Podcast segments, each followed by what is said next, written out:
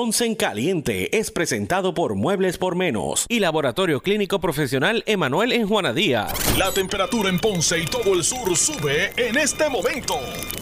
Noti 1630 presenta Ponce en Caliente con el periodista Luis José Moura.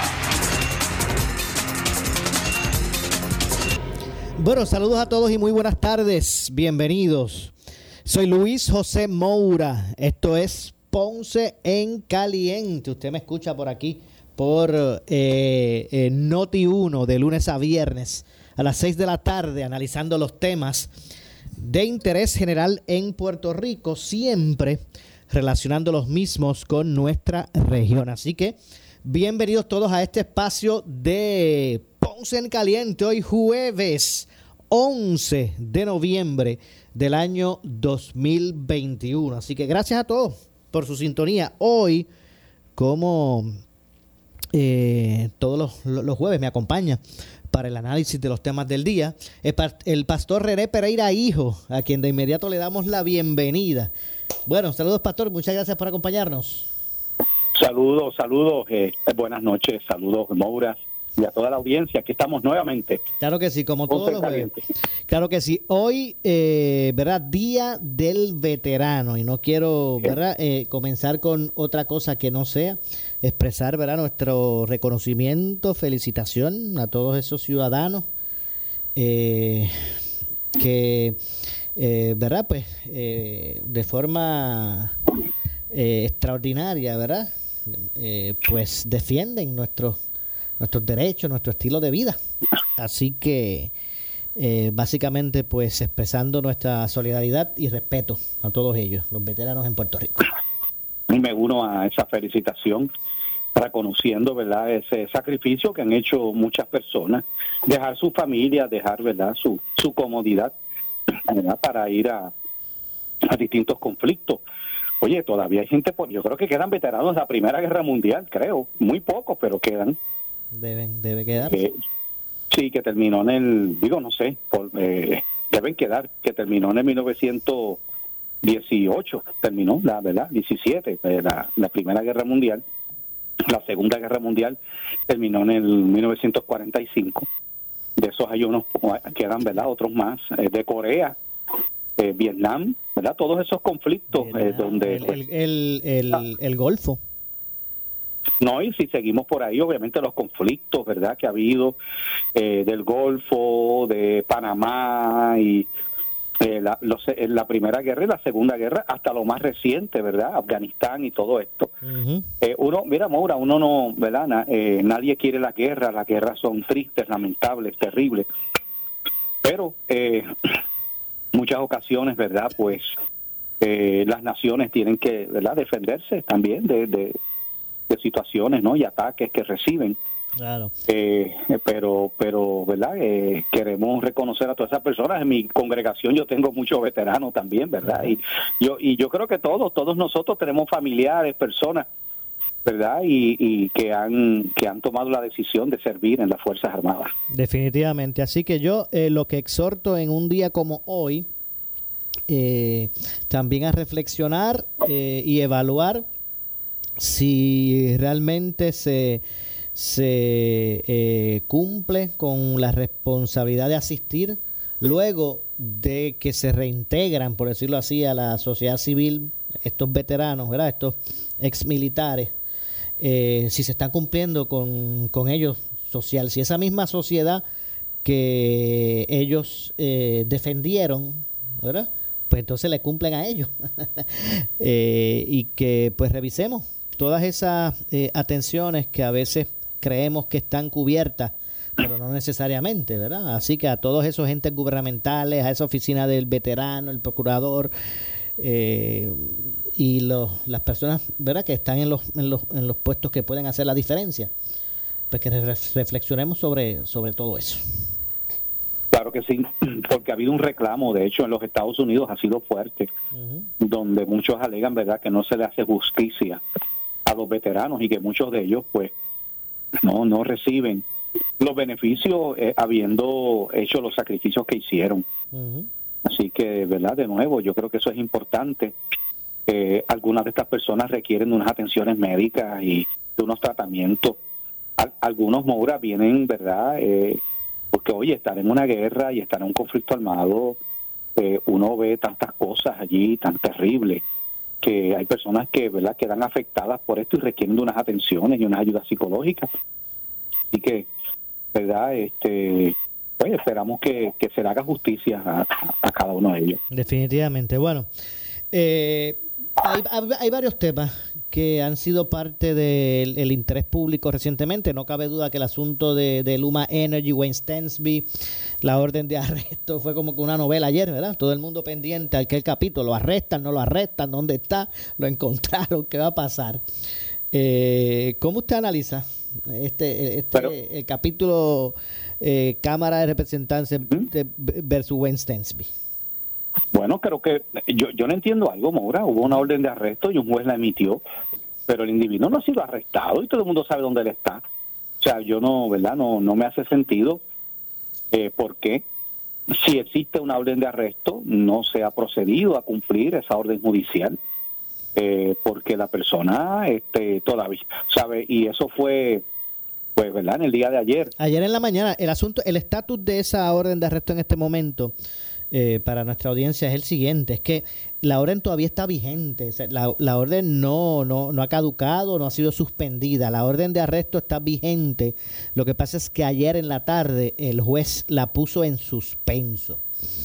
Eh, no cabe duda que durante todas esas horas de ayer en la mañana hasta la tarde, eh, pues no, es entendible por qué no se no se eh, diligenció, ¿verdad? Lo que lo que fue la, lo que fue la orden, eh, no cabe duda. Eh, la diferencia, por ejemplo, la, orden estaba emitida y la persona, pues, bajo él, bajo él, bajo a esa persona pesaba bajo él, bajo él una orden de arresto. Pues eso es lo que yo digo, Maura. Ven acá, y si, y si hubiera sido un ciudadano eh, que no tuviera, ¿verdad?, la posición que tiene este caballero, que es el CEO de Luma, eh, hubiera tenido la misma diferencia que se ha tenido y la misma situación de que está campeando por ahí por su respeto. O sea, eso es lo que la gente mira y dice, pero ven acá, si hay una orden de arresto y se puso en suspenso, pero se puso en suspenso mucho después.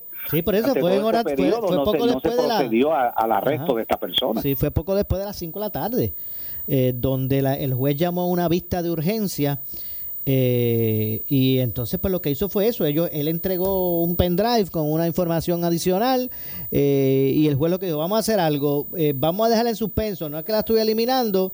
Cámara, evalúen ese, evalúen ese pendrive a ver si ahí está, cumple con lo que ustedes pidieron, está todo.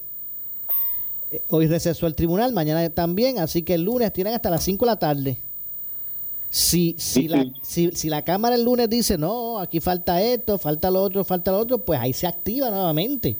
De hecho, el juez eh, Anthony Cuevas, en la vista de urgencia ayer en la tarde, dijo, si no eh, ordeno el arresto de Stenby, no entregan nada así. Así que mire, usted va a un cualquier individuo por ahí, le faltan 100 pesos para pagar la pensión y un juez le dice lo, tiene, lo tiene que pagar a, a, las 5 de la tarde y si a las 5 no los tiene, por más que la persona diga, debe, mismo y para adentro. Y para adentro, no él, puede decir, deme un momentito que yo voy a ir a casa de mi papá que me los va a prestar, pues que su, que su padre los traiga y usted preso en lo que los traen. Esas son las cosas, Maura, que pues que la ciudadanía ve y que la gente pues ve ese, ¿verdad? esa diferencia y pues inmediatamente se levantan eh, ¿verdad? Eh, objeciones contra nuestro sistema de justicia porque no puede ser para unos una vara y para otros otra vara. Sistema de justicia tiene que operar igual para otros, no importa si eres un multimillonario o eres una persona, ¿verdad?, de mucha influencia o famosa, o si eres cualquier Juan del pueblo se supone que la justicia, por eso el símbolo de la justicia es esta dama que tiene una balanza, pero que tiene los ojos cerrados, ¿verdad? Vendados, quiero decir, eh, porque significa que no hace acepción de personas, pero sabemos en la práctica que las cosas no son así. Es lo que la gente ve, eh, ¿verdad? Y, de nuevo, eh, estas personas, ¿verdad? Entienden que esto es una empresa privada, aquí no hay que dar información eh, interna de la, de la corporación, ¿verdad? De la compañía, de, Luma Energy, porque esto es una empresa privada. Pero espérate, ¿sabe? Esto, esto es una alianza público-privada, pero eh, se le paga con fondos ah, públicos. O sea, aquí hay fondos públicos. Yo lo veo de la, eh, pastor, yo lo veo de la siguiente forma. Eh, yo lo veo de la siguiente forma. Por ejemplo, más allá de que tenga un contrato con, con, el gobierno de Puerto Rico y que esté mediando fondos públicos, más allá de eso, ¿verdad? Vamos a suponer que, que es válido lo que dice Stensby y, lo que dice Luma. Aquí yo no tengo por qué dar la información este, privada de mi empresa, vamos. Vamos a suponer que sea válido eso. El asunto es que cuando un tribunal determina, adjudica, Así es. pues usted tiene que cumplirle esa, esa, esa orden. O vuelvo y digo, más allá de que si porque hay está mediando fondo público, la cosa tiene que ser transparente, vamos a eliminar esa, esa controversia. Indistintamente, aunque tenga razón Luma eh, o Stensby, si el tribunal adjudicó la controversia y dijo, usted tiene que entregar eso, usted lo tiene que hacer. Pues claro, claro, so, pena de desacato. el, que, comete desacato va preso. Eso es así, se supone. Así mismo es. ¿Verdad?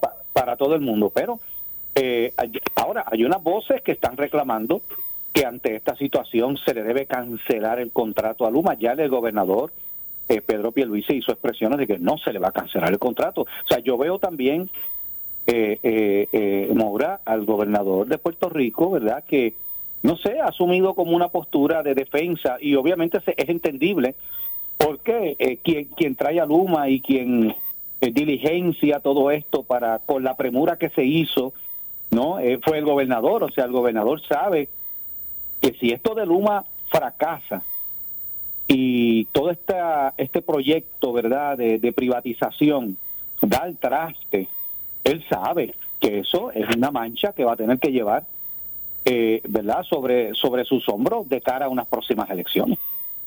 Así que el gobernador está, ¿verdad?, haciendo todo lo posible porque, por, ¿no? Porque eh, siga eso así. Digo, yo no estoy diciendo que, que, que, se debe cancelar el contrato. Esto, lo que estoy diciendo, ¿verdad? Eso eh, es algo que habría que evaluarse. Lo que estoy diciendo es que ya hay muchas voces que están diciendo, mira, eh, una compañía donde hay un individuo que, que comete desacato, que tiene orden de arresto, que no ha cumplido con lo que el gobierno está exigiendo de rendir cuentas y como tú has dicho, ¿verdad?, de, tener transparencia, pues no merece la confianza del pueblo, no se le debería, eh, eh, ¿verdad?, dar este contrato. Así que nada, vamos a ver, como tú dices, en qué termina esta novela. Exactamente, de hecho estoy aquí tratando de buscar eh, porque eh, ahorita eh, me, me, topé con una persona que se me acercó y, y me pareció un punto válido. una persona que me encontré esta tarde me dice, me preguntó, Mura, pero ¿cuáles son los, qué es lo que ellos no quieren entregar? ¿Cuál es, ¿Qué es lo que le están pidiendo que no quieren entregar? Porque casi siempre cuando se hacen las reseñas, pues se habla de que Luma, que Sistensby no ha querido ofrecer la información que la Cámara eh, eh, está eh, solicitando y a veces que la gente no sabe ni qué es lo que qué es lo que ellos se están negando a entregar o por lo menos lo que aparenta están negándose a, a entregar eh, y estoy tratando de por aquí buscar rapidito. Ya, yo creo que, creo que son, creo que entre, entre otras cosas, ya lo está ganando. Sí, ya lo conseguí. Eh, los gerenciales que tienen ahí y, y por lo que yo estuve escuchando, eh, ¿verdad? Estaba escuchando una transmisión radial este, de una estación, estaban hablando de, de personas que están ganando ahí eh, un millón de dólares al año. al menos el representante Luis Raúl Torres insinúa no lo dice directamente, pero él insinúa que, que, eso es lo que se ha ganado hasta el momento Stensby. Pero eso son, ¿verdad? Especulaciones. Eh, ¿Cuáles son, ellos, tienen ellos tienen información porque le entregaron un pendrive, un pendrive con esa con eso. Pues, pues mire, eh, el punto de la controversia es el siguiente. la información de la controversia. Eh, por ejemplo, todas las facturas, hojas de nómina y documentos de apoyo generados por los consultores y contratistas de Luma Energy durante el proceso de transición. Eso es una. Estudios, proyecciones, estimados que hayan preparado, que Luma haya preparado sobre el número de empleados que se necesitan eh, o que se necesitan contratar para operar el sistema de transmisión y distribución de acuerdo con el contrato de operación y mantenimiento.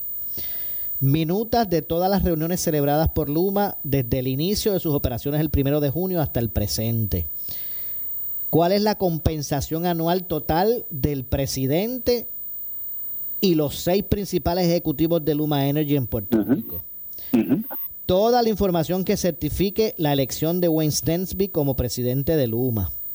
Nombres, compensación, o sea, cuánto ganan, nombres, cargos y lugares de residencia de los miembros de la Junta de Directores lista de empleados de la Autoridad de Energía Eléctrica de Puerto Rico que han sido entrevistados hasta la fecha y la lista de empleados de la Autoridad de Energía Eléctrica que han sido contratados, incluyendo sus cargos y salarios que han sido contratados ahora por Luma.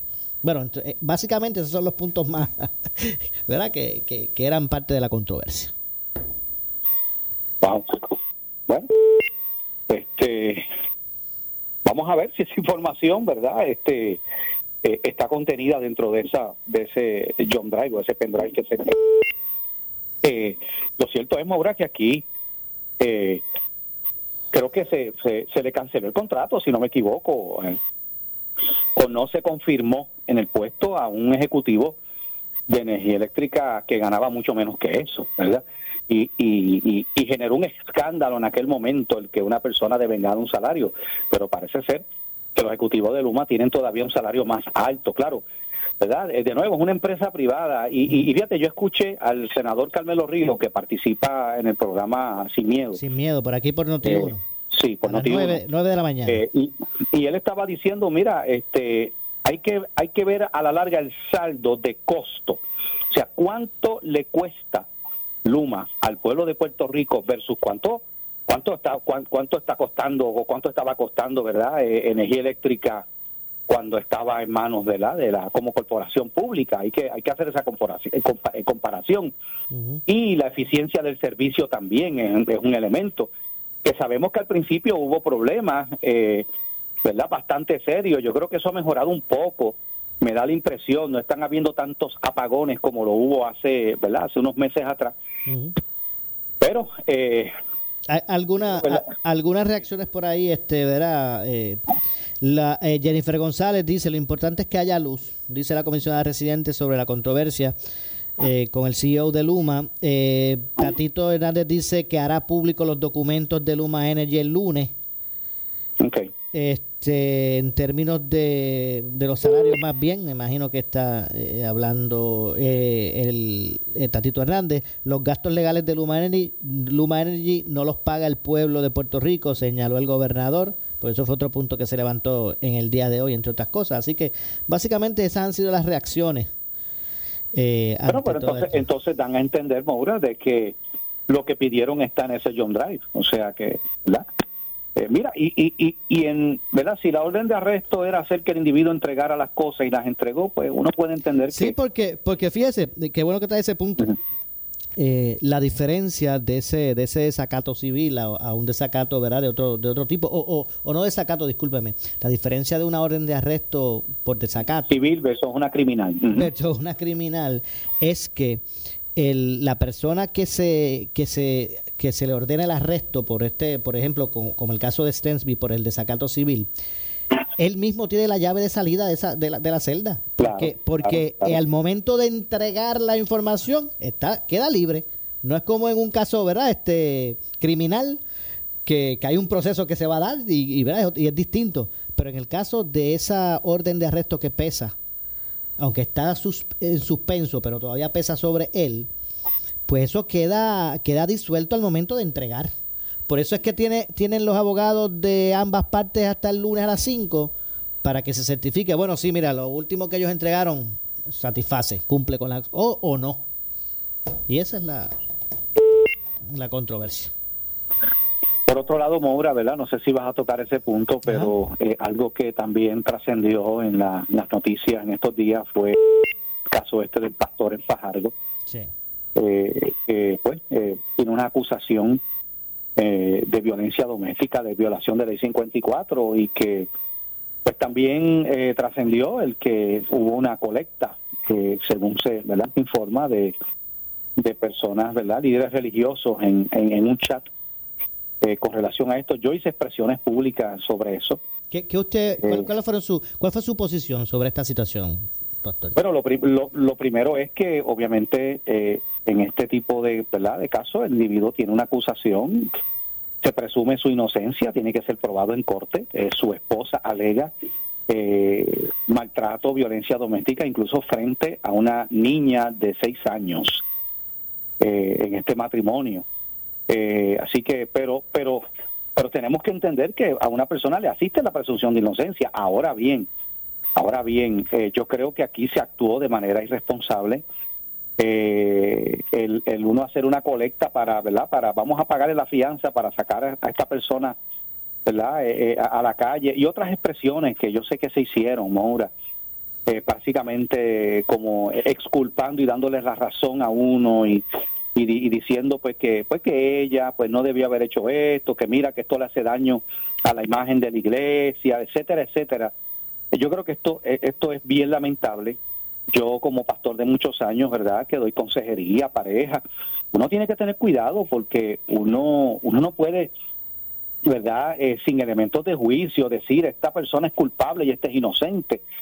Eh, así que, que yo creo que, que se actuó de manera negligente eh, en esto. O sea, que lo, las personas que se identificaban con ese, él era un pastor, ¿verdad? Pastor.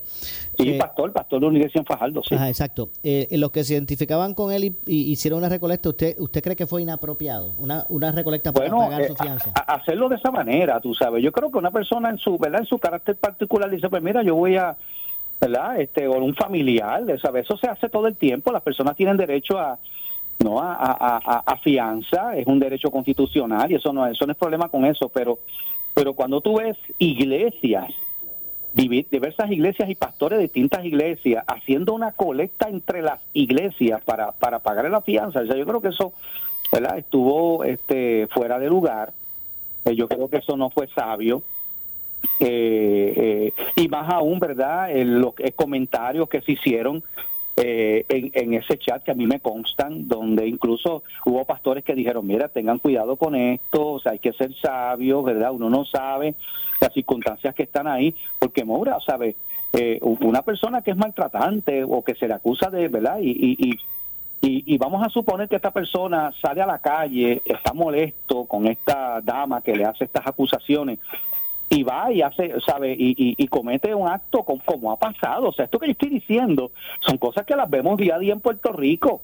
Y cada, pero es un pastor. Oye, eh, eh, eh, eso no significa, en donde quiera pueden haber manzanas podridas. No, claro, el, el, hecho de que, bueno, obviamente, ¿verdad? Un, un pastor es una, una figura que tiene, ¿verdad? En nuestra sociedad un ¿verdad? Un, rol eh, eh, bien importante, pero, pero el, el, el, mero hecho de que sea pastor, bueno, no, no voy a decir el mero hecho, porque no quiero que vayan a pensar que uno está minimizando, sino que el hecho de que sea pastor, pues no, o sea, no, lo, no, no lo exime de, de cualquier... No, para nada, para este, nada. Eh, mira, Maura, ha habido casos, y es triste decirlo, de abuso sexual, incluso de niños, tanto en la iglesia católica salen los escándalos que ha habido a nivel mundial, en distintas diócesis, de, donde sacerdotes, ha habido sabe eh, problemas de a ver, eh, en la iglesia cristiana uno tiene que entender, ¿verdad? Que el trigo y la cizaña crecen juntos. La Biblia así lo dice. O sea, estas cosas pueden suceder. Y yo creo que es un error cuando se quieren ocultar, si quieren tapar cosas para que no se, ¿verdad? Para que, ¿no? que esto va a crear una mala imagen. Esto va a afectar la imagen de la iglesia, porque mira, esta, no. Y por, y por causa de eso, oye, se han cometido injusticias yo creo que, y, yo insto a que las iglesias, los concilios, las denominaciones tengan unos protocolos de cómo lidiar eh, de manera correcta con estos casos de violencia, de acusaciones, para que para que se protejan a las víctimas también. Claro. Porque porque eh, eh, ha ocurrido, Maura, que, que por querer tapar y esconder las cosas se perpetúan patrones de abuso y de maltrato, ¿verdad? Incluso a nivel familiar. Y, eso pues pues no debe ser así. Incluso algo que se ha hecho, un error que se ha cometido, Moura, y ha pasado con la Iglesia Católica y Protestante también, donde ha habido un, un pastor o un sacerdote que ha tenido unas acusaciones y se ha encontrado, ¿verdad?, culpable o, o se sabe que ha cometido, ¿verdad?, unos hechos y lo que hacen es que lo mueven para otra iglesia, lo mueven para otra diócesis por allá. Donde no lo conozcan, por allá no lo conocen, eso se olvidó. Pues, pues, exacto, y qué es lo que ha pasado muchas veces, que lo que hizo aquí lo hace allá. Eso es lo que ha pasado muchas veces, ¿no? Porque porque no se está trabajando con una persona que tiene un problema, que está enfermo, y yo creo que se le debe brindar también a, a estas personas rehabilitación y ayuda. Oye, y, y cuando tú eres un pastor, un líder religioso, e incurre en este tipo de cosas, mira, llega el momento que ya tú no puedes estar en una posición de autoridad porque eso te da un poder donde donde te ves tentado está este tipo de personas a, seguir cometiendo esos hechos. Y no se puede a esa persona no la puedes poner en una en ese tipo de posición. De hecho y el que y, pastor también vamos a decirlo así también el, el, que el que es cristiano también sabe que mire que, que la maldad también pues busca desestabilizar Claro, eh, claro, el, enemigo ataca, como dicen. No, y, como tú sabes, Maura, eh, lamentablemente cuando surgen casos como este, inmediatamente surgen personas que van a decir, ¿verdad? Y lanzar lodo de, como dice, como dice refrán, pagan justos por pecadores. Y, pasa en todas las profesiones pasa cuando es un policía, mira, por eso yo no creo, los policías son todos corruptos. No, tú no puedes decir eso.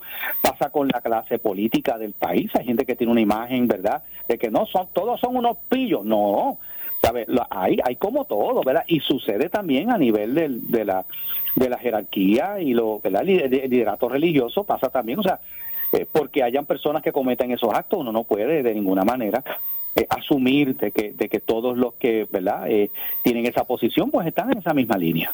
Definitivamente. Así que vamos a ver lo que ocurre. Eh, la verdad es que hay que hay que trabajar mucho con la sociedad nuestra que se ha tornado una muy violenta pastor. así es. Ahora mismo el caso y, y, uno pensaría verdad que dentro del ámbito de la iglesia estas cosas no serán bueno no deberían suceder pero te digo Moura como pastor de muchos años que, que soy he tenido que verdad enfrentar eh, situaciones que se dan eh, la, ¿verdad? Eh, porque lo que está pasando en la sociedad también ocurre muchas veces dentro de la iglesia no porque pues y, y, como todo en, las iglesias hay gente que está buscando genuinamente del Señor y, y están buscando verdad arreglar sus vidas, pero también hay personas que van por otras razones. O sea, no nos olvidemos que Jesucristo tuvo un traidor llamado Judas Iscariote, que era ladrón, y era uno de los apóstoles y estuvo allí. Así que, que ¿sabe? E, eso siempre lo va a haber en, en todos los ámbitos. Lo importante es qué se hace con eso. Lo importante es cómo enfrentamos esto y cómo no permitimos que ese tipo de personas, ¿verdad?, sigan haciendo daño. Eso es lo que hay que hacer. Bueno, y, y, y hoy que, que se ha que, ¿verdad? que surgió este caso tan tan triste de, del niño en Ay Bonito, que, que se cree que, que se trató, bueno, primero se habló de que que fue un suicidio, un, jovencito que no son de 8 años. Después eh, se habla de que se cree que se trató de una muerte accidental. Todavía hay varios ángulos que se están investigando, pero no, no deja de ser un, un asunto, este, ¿verdad? Eh, ¿verdad? Triste de una muerte de un niño de 8 años. Así es, así es. Pero fíjate, Maura, cómo son las cosas, para que tú veas cómo, ¿verdad? Cómo a veces las noticias este, no se manejan de una manera Hace, hace, hace unas semanas atrás hubo un caso de una mujer que mató a su esposo, eh, creo que para la, región de Aguadilla, por allá, la zona en noroeste. Eh, eso fue hace, hace unos días atrás. y, y yo estoy seguro que la gente ni se enteró de eso que la gente no sabe que ese acto, ¿verdad?, de esta mujer que, que, mató a, su esposo, pues ocurre. ¿Y, ¿Y dónde tú has visto ese tipo, ¿verdad?, de, de información? Pues mira, no, pasó por debajo del radar, como uno dice. Oye, si hubiera sido al, a la inversa, y es un hombre el que mata a la esposa, ya estarías viendo por ahí, no, por eso es que hay que aprobar la perspectiva de género, y ya vieras a Marilis Pagán de Matria, ya verías a la otra por allá, que si esto es, están matando a las mujeres por ser mujeres, que esto, que el otro. Oye, pero, ah, pero este no es el primer caso se están dando ya varios casos de, de, mujeres que asesinan a su a sus parejas, a sus esposos.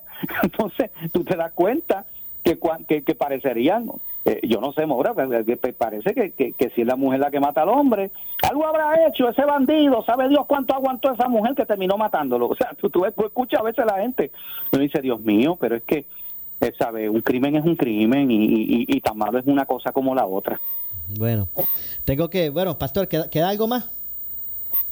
No, básicamente, ¿verdad? Eh, Tenemos ya por lo menos eh, cubierto los puntos más importantes y es que tengo que ya, eh, ¿verdad? Se me acabó el, tiempo en el segmento. vamos a la pausa ahora, así es. Vamos a la pausa, ¿ok? No se me retire, pastor.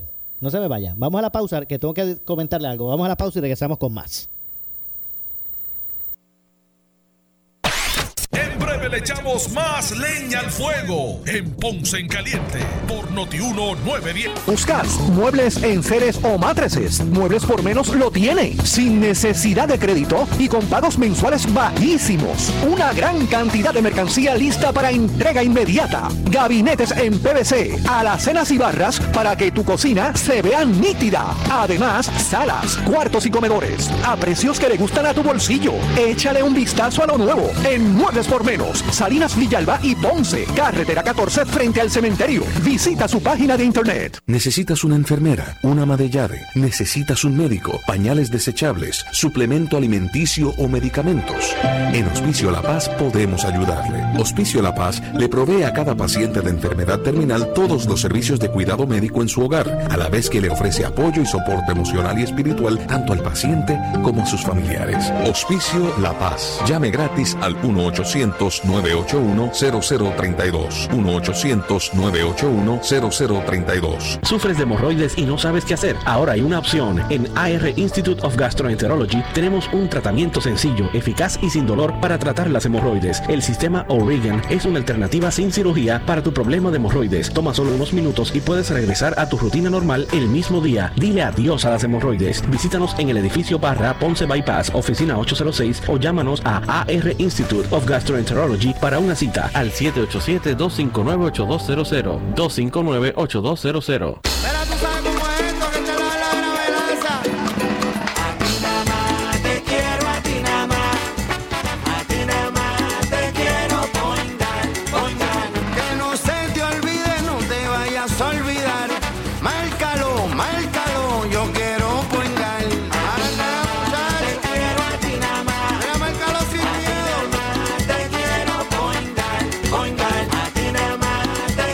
Quiero point guard. Somos Noti 1630. Noti 1630. Primera fiscalizando. En breve le echamos más leña al fuego en Ponce en Caliente por Noti 1910. ¿Qué buscas? Muebles en seres o matrices. Muebles por menos lo tiene. Sin necesidad de crédito y con pagos mensuales bajísimos. Una gran cantidad de mercancía lista para entrega inmediata. Gabinetes en PVC, alacenas y barras para que tu cocina se vea nítida. Además, salas, cuartos y comedores a precios que le gustan a tu bolsillo. Échale un vistazo a lo nuevo en Muebles por menos. Salinas Villalba y Ponce, carretera 14 frente al cementerio. Visita su página de internet. Por su calidad de servicio. Por su conveniente horario. Así es el Laboratorio Clínico Profesional Emanuel, siempre brindándote un servicio de excelencia, con tecnología precisa y avanzada para un resultado confiable. Un laboratorio completo. Y los resultados los recibo rápido y hasta por email. Con servicio a industrias y también a domicilio. Haz de Laboratorio Clínico Profesional Emanuel tu laboratorio de confianza. Ese es el mío. Y el mío también. En Juana Díaz, llámenos al 260-5504 o al 580-0080. El área sur está que quema. Continuamos con Luis José Moura y Ponce en Caliente por el 910 de tu radio. Bueno, son las 6 con 33, 6 con 33 eh, de la tarde. Estamos de regreso. Soy Luis José Moura. Esto es Ponce en Caliente. Usted me escucha por aquí por Noti1 de lunes a viernes de 6 de la tarde a 7, analizando los temas de interés general en Puerto Rico, siempre relacionando los mismos con nuestra región. Hoy, como todos los jueves, me acompaña para el análisis de los temas del día eh, o, de interés general el pastor René Pereira Hijo. Eh, bueno, hay otros otros asuntos, pastor, que, que, también están por ahí en el tintero. Están en la, están los portones cerrados en la Universidad de Puerto Rico, en, en, en gran parte de los, de, los recintos. Eh, una vez, una vez más, así mismo es. En esta ocasión, pues objetando estos, estos recortes que traerá consigo esta reorganización de deuda de Puerto Rico y, y, su, y su plan de ajuste de, deuda. ¿Cómo usted ve ese, ese, ese asunto? El gobernador ayer decía, eh, o, decía a los estudiantes que, están jugando con fuego porque se puede poner en riesgo la acreditación de, la universidad. Bueno, que, es que eh, eh, en eso yo le tengo que dar la razón al gobernador, eh. ¿Sabes? Tú, tú estás luchando por la universidad, pero entonces paralizas las clases en pleno semestre. ya, ¿sabes? encima de los problemas que tiene la universidad, claro, yo sé que lo hacen o, lo intentan hacer como un elemento de presión, pero pero es que es que es que eh, eh, uno tiene que preguntarse, ¿tú crees que a la Junta de Supervisión Fiscal le importa y están sufriendo allí porque la por bendito, los portones del UPR están cerrados? O sea, eh, yo no yo no yo no creo que eso a ellos le, le hace mella. No, no, creo que al gobierno le hace mella. Yo lo que creo es que están abonando a que a que cada vez, ¿verdad? sea más más cercano el, colapso final de la Universidad de Puerto Rico. Eso es lo que eso es lo que yo veo que, está ocurriendo. Eh, cada vez, ¿verdad? Eh, se está afectando más el ofrecimiento académico. Esto se expone a perder, como ya ha sucedido antes, ¿verdad?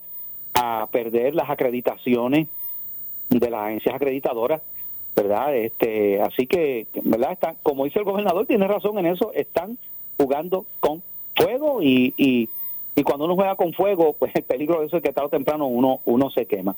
Hay quien lo ve, eh, pastor, del siguiente punto de vista. Bueno, eh, dice, eh, el gobierno si no es con crisis no funciona, hay que buscar la forma de jamaquear el palo y, y si uno envía una cartita diplomática no, no, ocurre nada. Hay quien lo ve desde ese punto de vista. Sí, sí, no, yo lo sé y, y, y no cabe duda de que las huelgas son un elemento de presión, pero la pregunta es, en este momento en particular, eh, eso es eso es viable, o sea, hay el dinero que se necesita o que están requiriendo para este tipo de cosas. Mira, yo yo creo, Moura, y vuelvo y digo lo que anteriormente he señalado. Yo sé que no hay quien le quiera poner el cascabel al gato, pero aquí hay que eh, considerar cerrar varios recintos. Yo creo que 11 recintos para una isla tan chiquita es demasiado es demasiado. Hay que empezar a tomar decisiones difíciles, hacer ajustes para que lo, lo que queda no se afecte. Oye, la UPR ha bajado drásticamente su matrícula de estudiantes. Pues, curiosamente son las universidades privadas ahora mismo las que se están destacando. Son y de hecho, la mayoría de los estudiantes universitarios de, de bajos ingresos, donde están estudiando no es en la UPR, están estudiando en las universidades privadas están estudiando en Ana Geméndez, están estudiando en la, en la Pontificia Universidad Católica, Universidad Interamericana y otras instituciones. Así que, eh, y cada vez más, cuando tú comparas la cantidad de, por ejemplo, de estudiantes que había en la UPR en el 2010 versus la que hay ahora, se ha reducido drásticamente la matrícula de estudiantes, ya no se justifica. Bueno, me han dicho, por ejemplo, que en el recinto de la montaña de la UPR, lo que hay es un grupito de estudiantes allí, entonces, eh, eh, ¿por qué no mover eso, por ejemplo, para Recibo? O sea, ¿por qué, por qué, por qué tiene que haber una, una UPR en Aguadilla tiene que haber otra en Mayagüez? o sea, ¿por qué hay una en Bayamón, Río Piedras y Carolina? ¿Ok? O sea, hay tres instituciones. ¿Por qué no se consolidan eh, eh, tantos recintos que hay? ¿No? Eh, creo que hay otra en Humacao, hay, hay un recinto en Humacao, o sea, hay demasiados recintos. Ah, claro, en los tiempos donde estábamos bollantes, donde había dinero, pues está bien, se justificaba, pues qué chévere que tengo una universidad cerca, ¿verdad? Eh, no tengo que ir tan lejos a, cursar mis estudios. Pero ya la, el Puerto Rico de hoy no es el Puerto Rico de los años 80 y 90. La situación ha cambiado y tenemos que hacer ajustes en todas las áreas, incluyendo incluyendo en educación, tanto en la educación, ¿verdad? Este, eh, eh, de los grados escolares como en los grados eh, universitarios. de hecho, hoy, hoy, en el día de hoy, el Senado no avaló el proyecto del Senado 172 que deroga la ley, derogaba la ley 1 del 66 y creaba la ley de la, de Universidad de Puerto Rico, la, la reforma universitaria. Así que, de hecho, el presidente del Senado, José Luis Dalmau, le votó en contra. Así es. A esa medida. Ahora, eh, eh, otro proyecto que, ¿verdad? que quería también mencionar, ahora que mencionaste lo del Senado, es el proyecto que radicó Tomás Rivera Chat y la senadora Kenneth Riquelme. Otro proyecto más que se intenta regular la práctica del aborto en Puerto Rico. Y en este caso, este proyecto, lo que quería era establecer una, unas directrices es porque se descubre que no se está cumpliendo con los protocolos que se supone que y de inspección que el Departamento de Salud haga a las clínicas de aborto en Puerto Rico. En otras palabras, en Puerto Rico hay clínicas de aborto que están básicamente funcionando por la libre, donde no se hace inspección y no se siguen una, ¿verdad? unos protocolos hace muchísimo tiempo. No se investiga eso. Pero es lamentable, ¿verdad?, que, que eh, ante esta situación todo apunta a que ese a que ese proyecto va, ¿verdad? Va, eh, no va a tener el visto bueno de la comisión. Le tocó a la Comisión de Asuntos de la Mujer del Senado. Eh, ahora mismo no recuerdo la senadora que lo preside, la senadora del Partido Popular de, de Mayagüez. ¿Cuál usted Es dice? que ella es la que ¿Qué- qué- qué preside esa, comisión? esa, esa comisión. ¿Cuál comisión? Eh, la Comisión de Asuntos de la Mujer del Senado.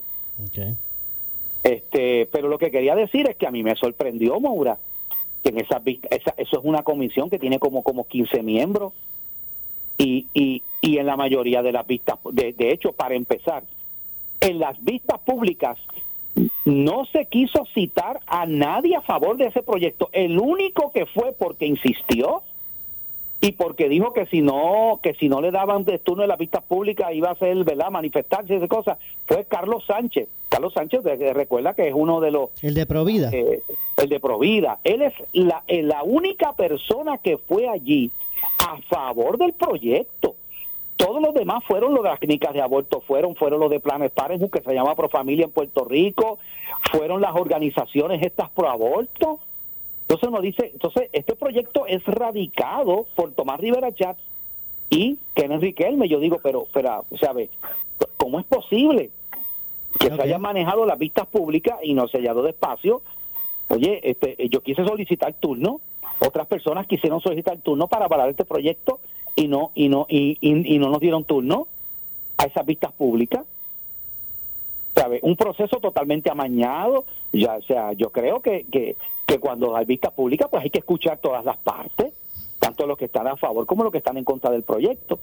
La, la Comisión de Asuntos de la Mujer del Senado de Puerto Rico será responsable del estudio e investigaciones para recomendar legislación relacionada con el discrimen por razón de género, violencia doméstica, hostigamiento sexual, derecho de madre soltera. Evaluará además legislación que propenda el, al desarrollo pleno de la mujer en todas sus facetas y la igualdad con el hombre. Velará porque se desarrolle e implante adecuadamente la política prevaleciente con relación al logro de la igualdad legal, social y económica de la mujer en nuestra sociedad. De forma, de igual forma, supervisará las agencias públicas cuya función principal se refiera a las mujeres, atendiendo toda legislación o asunto que se refiera a entidades privadas cuya función principal sean los derechos de las mujeres. Ese es el, ¿verdad? El, Sí, eso es lo que se supone que atiende la comisión y este proyecto del aborto, obviamente, porque tiene que ver con algo Pues la- de la, la mujer. presidenta- La son las mujeres las que abortan, ajá. pues eh, se lo pasaron a esta a esta comisión. La ¿no? presidenta El- de esta comisión que usted hizo alusión, la presidenta de esta comisión es la senadora Migdalia González. Es eh, el- eh, ella. esa es la presidenta de la comisión. En esta comisión también está Elizabeth Rosa, que es la vicepresidenta, Gretchen Howe, secretaria, eh, Que no Ada- estuvieron, que no estuvieron en la vista. ok, Ada García Montes, esa es la de, de Mayagüez, pero ella, ella- ella es de, de Rincón, pero que es senadora por Mayagüez. Rosimar Trujillo, Migdalia Padilla Albelo, eh, Nitza Morán, Marisa Jiménez, Keren Riquelme, Wanda Soto, Ana Irma Rivera Lacén, María de Lourdes Santiago, Joan Rodríguez Bebe y José Vargas Bidot. Como miembro ex oficio está José Luis Dalmau, que es el presidente del Senado, María Lee y González, también Tomás Rivera Chat, Tomás Rivera ex Eh, María Lee González, que es la vicepresidenta, y Javier Aponte Dalmau, que es el, portavoz. Bueno, el, el, el, el asunto es que, que yo escuché la ponencia que hizo eh, eh, Carlos Sánchez, donde presentó evidencia de casos en Puerto Rico donde ha habido mal practice y donde ha habido este, incluso hasta muertes en clínicas de aborto. Información que aquí se ha cubierto y se ha tapado. Él llevó toda esa información y era preciso ver la manera en que lo trató Ana Irma Rivera Lacén, la, la, la senadora, ¿verdad?, de, de Movimiento Victoria Ciudadana, donde le dijo que le estaba faltando el respeto allí, que, bueno, este, lo trató de una manera, y, y yo invito a los amigos de escucha porque esa, esa ponencia está grabada en la página de Facebook del Senado de Puerto Rico, de esa comisión. Usted puede ir a Facebook, ¿verdad? Y buscar esta Senado, Comisión de Asuntos de la Mujer, y, y, usted puede escuchar las ponencias y puede ver la manera irrespetuosa en que esta senadora trató allí a este, a este, y a mí no me sorprende, Maura, porque yo, yo estuve la oportunidad, usted, tú lo recordarás, de, de, poner en las vistas del proyecto 184, donde me pasó básicamente lo mismo con Vargas Pidó, al punto de que yo le, ¿verdad? Yo le radiqué una, una denuncia eh, ética a Vargas Vidot y que eh, atendió la senadora, la presidenta de la comisión de ética que es Gretchen Howe y que y que como uno dice por ahí, ¿verdad? Le tiraron la toalla, ¿sabe? No no no tuvo mayores consecuencias esa denuncia. Bueno, lo cierto es que que son son medidas que, que despiertan, eh, ¿verdad? Que polarizan, ¿verdad? Porque son complejas y lo menos que se debe buscar es que ¿verdad? Que todo el mundo pues tenga la oportunidad de... Claro, claro. Bueno, ahora mismo hay una ley eh, que está vigente en Texas que prohíbe el aborto tan pronto hay latidos del corazón. Ya la senadora Joan Rodríguez Bebe de Proyecto Dignidad sometió una legislación, ahora la sometió en estos días, de un proyecto similar, así que eso va a ser bien cuesta arriba, pero el asunto es que ya la Corte Suprema de los Estados Unidos tiene en sus manos una decisión con relación al aborto y hay preocupación bien grande en los que favorecen el aborto de que la Corte Suprema, que es mayoritariamente conservadora en este momento, pudiera estar tomando una decisión donde, y lo que se espera que ocurra es que eh, el, eh, derogue Roe versus Wade y coloque la decisión del aborto en los estados y territorios. Quiere decir que sería cada estado y territorio el que determinaría si el aborto se va a practicar ahí o no. Si eso ocurre, esto se va a poner bien interesante. Vamos a ver qué va a pasar. definitivamente, definitivamente que sí. Hay un tema adicional, eh, pero ya se nos acaba el tiempo en el, en el segmento. Eh, y es el asunto todavía de los policías, está latente todavía el reclamo del, retiro de los policías y, más allá de, latente, ¿verdad? De que está inconcluso el tema. Eh, por ahí pues se, se, se, habla, se rumora de que pudiesen estar ejerciendo otro otra prerrogativa similar a la de los pasados, hace dos fines de semana, ¿verdad? De, de, no presentarse a, sus, a, sus, a sus turnos de trabajo de forma masiva los policías. ¿Cómo usted ve todo este asunto? Bueno, eh, ya lo vimos en el fin de semana de Halloween. Eh, eh, pudiéramos decir que da la casualidad, aunque yo no creo mucho en casualidades, que ha sido uno de los fines de semana más sangrientos y violentos en Puerto Rico. Me da la impresión, y tú sabes que yo lo advertí precisamente aquí en, en, ¿verdad? en este programa Ponce en Caliente, dijo que, que había que tener cuidado con esto porque es una invitación a los criminales, ¿sabes? Eh, la, tras que hay pocos policías, ¿verdad? Si los que hay se van a ausentar, pues que coloca a la ciudadanía en una situación de, peligrosa. Eh, la respuesta de la policía no es la misma. Yo, yo entiendo, de nuevo, y lo he dicho, que el reclamo eh, es justo. El problema, ¿verdad? De lo, de, de, de, lo que ha pasado con el sistema de retiro de los policías es algo que, que el gobierno tiene que atender con premura y que se tiene que resolver pero eh, pues de nuevo pues, la herramienta esta de la del ausentismo eh, de la no eh, en el caso de la policía que es quienes están llamados a velar por el orden. En un país donde como tú bien has dicho tenemos uno de los de los de los de los de los este, índices de violencia más altos en toda la nación de Estados Unidos. Entonces es preocupante eso eh, básicamente, y, y en la semana de acción de gracia, que tú sabes que ahí es donde se da más las ventas, donde ocurre el famoso ese viernes negro, que es donde, ¿verdad? Muchas muchas eh, negocios hacen las ventas más, importantes del año. Eh, eso, eso pudiera eh, hacer que la gente opte, ¿verdad? Por, por, por no salir y por, y por no ir a los centros comerciales afectando el comercio. O sea, esto puede tener una, una cadena de eventos, además, obviamente, de la, del problema de violencia. Así que, eh, pues, eh, de nuevo, Moura, eh, el problema es que, pues, estamos bajo una junta de supervisión fiscal que determina aquí cómo se maneja el presupuesto.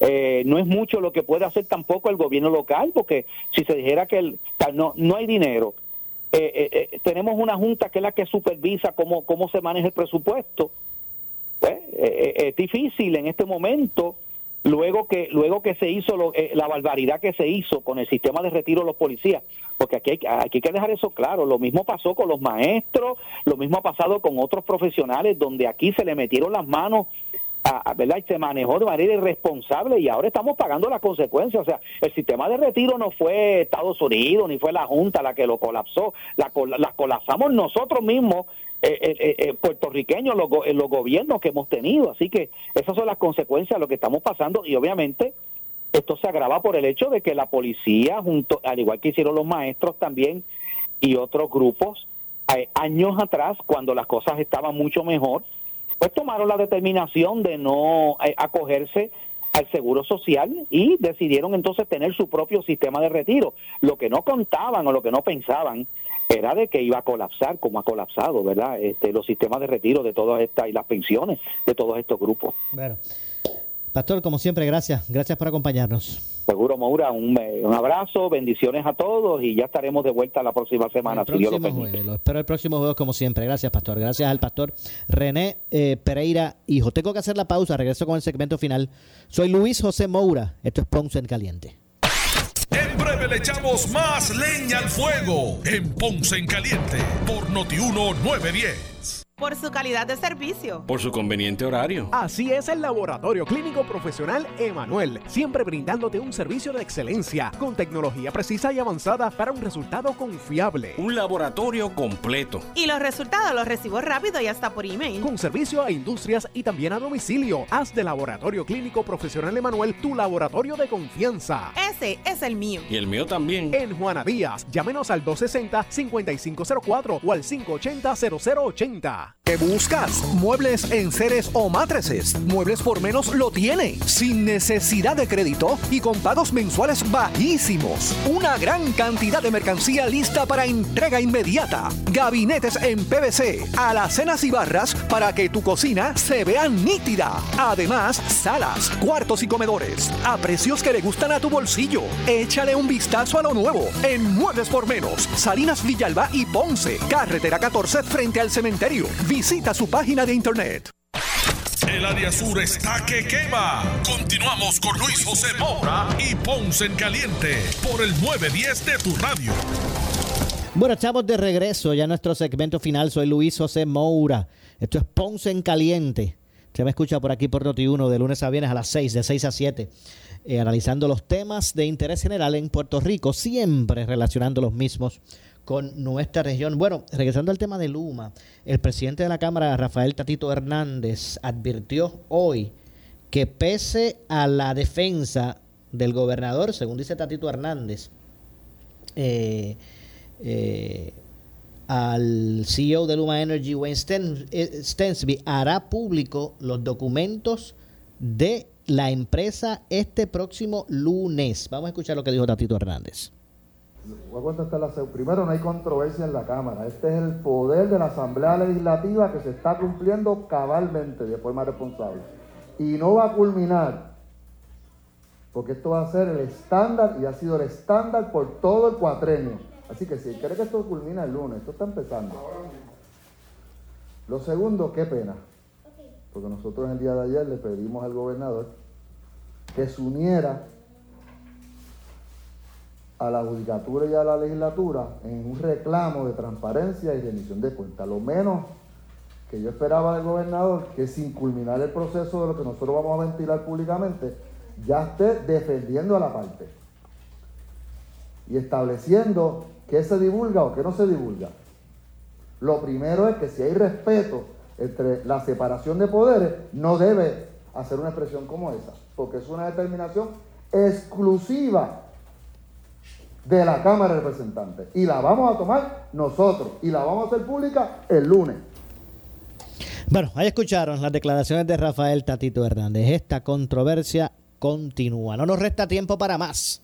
Yo regreso mañana, como de costumbre, a las 6 de la tarde, aquí a través de Noti1 en Ponce en Caliente. Soy Luis José Moura, me despido, pero usted, amigo que me escucha y amiga, no se retiren, porque tras la pausa, cuatro años más cuatro años más. Tras la pausa, el gobernador de la radio, Luis Enrique Falú. Así que tengan todos buenas noches. Ponce en Caliente fue auspiciado por Muebles por Menos y Laboratorio Clínico Profesional Emanuel en Juana Díaz. Escuchas WPRP 910, Noti 1 Ponce. Uno Radio Group, Noti 1630 ni ninguno de sus auspiciadores se solidarizan necesariamente con las expresiones del programa que escucharán a continuación.